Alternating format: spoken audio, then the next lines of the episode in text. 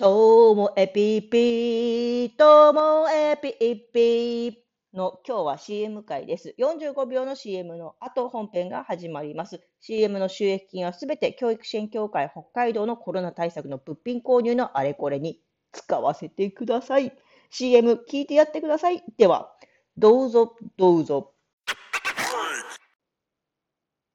ともえぴともえぴの本編です。今日のあのオープニングの曲は、えっと、90年代にちょっとね、流行りました。アメリカのグリーンデイのバスケットケースです。聞いたことある方多いんじゃないでしょうか。私世代ならね。ラララランララララララララララララララララララってやつですね。もしあの気になった方は検索してみてください。グリーンデイバスケットケース。ね。えっと、そしてですね、今日のお話なんですけどもね、多分大人だったらこっちかな。でも子供って本当に違うんだよねっていう話です。何かというと、あの外国語の活動で、あの低学年、中学年、高学年接していくと、なんだろう、あの英語って日本語を介してあの説明するよりも、英語は英語として捉えてほしいっていうのもあって、なのでよくわかんないけど、やりながらわかるっていう、この感覚がすごくあの大事だったりします。なので、低学年はよくわかんないけど、やってみる楽しそうなアクティビティだからっていうので、ノリよくやるんですけども、でもね、あのそれが年齢上がってくると、ちゃんと分かってからやりたいっていう子が増えてきます。これ自然なことなのかなと思います。そうなってくると、大人の場合はもうほとんどの人がもうちゃんと分かってからやりたいよっていう人が多くて、いやいや、とりあえずやってみよう、やりながらでいいよっていう方の方が断然少ないなっていうのは思います。で、えっと、これがですね、あの、私の放課後 PP、ここでもね、あの、それがよく見受けられるなっていうふうに思ってます。新しいこう遊び、英語じゃなくて日本語でですよ。日本語で新しい遊びを取り入れようとしたら、もうとにかくいいよいいよ先生やろうやろうやろうっていう人もいるんですよ。子供でね。だけども、いや、ここはね、ルール分かってないと、あの全然成り立たないゲームだから、なんとなくでできるやつじゃないから、とりあえず私一回やるの見てくんないかいって言って、そしたら、あ、じゃあ俺先生と対戦相手やるって手を挙げる。元気に手を挙げる子ほど、あまり私の話聞いてないからちょっと不安なんです、私もね。なので、まあ、一通りなんとなく説明した後は、じゃあ、私対私のこう敵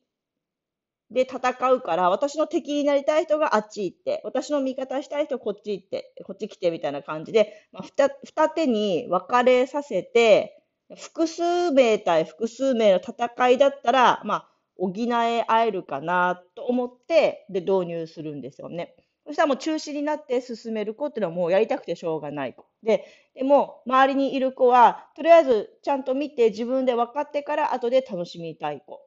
でも稀にね、いや、ずっと先生の隣でいいんだよっていう子もいるんですけどね。で、戦って。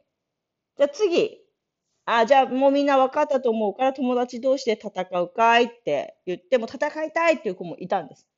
でもね、いや、ちょっともう一戦見たいなみたいな子もいて、結局は、あの、この間はその紙で行う宝探しゲームをしたんですけども、あの、2回とも私対私以外みたいなので戦うのを、あの、観戦する子もいれば、実際に私と戦うって子もいたんですけどね。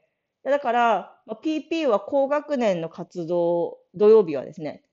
高学年の活動なので、やっぱりね、ちゃんと理解してからやりたいなとか、まあ対戦するゲームなので、もし自分が間違っちゃったら、こう、相手に迷惑もかけるかなとか、いろんな気持ちがあるのかなって思いました。これが中学年とか低学年になると、こうよく分かってないけど、もうやりたい気持ちの方が優先されるっていうので、だとしたらあんまりルールが複雑なものってやらない方がいいんですね。子供たちがこう間違えながらもある程度成り立つような、こう今やった宝探しは間違ったら成り立たないものになっちゃってんで、だとしたら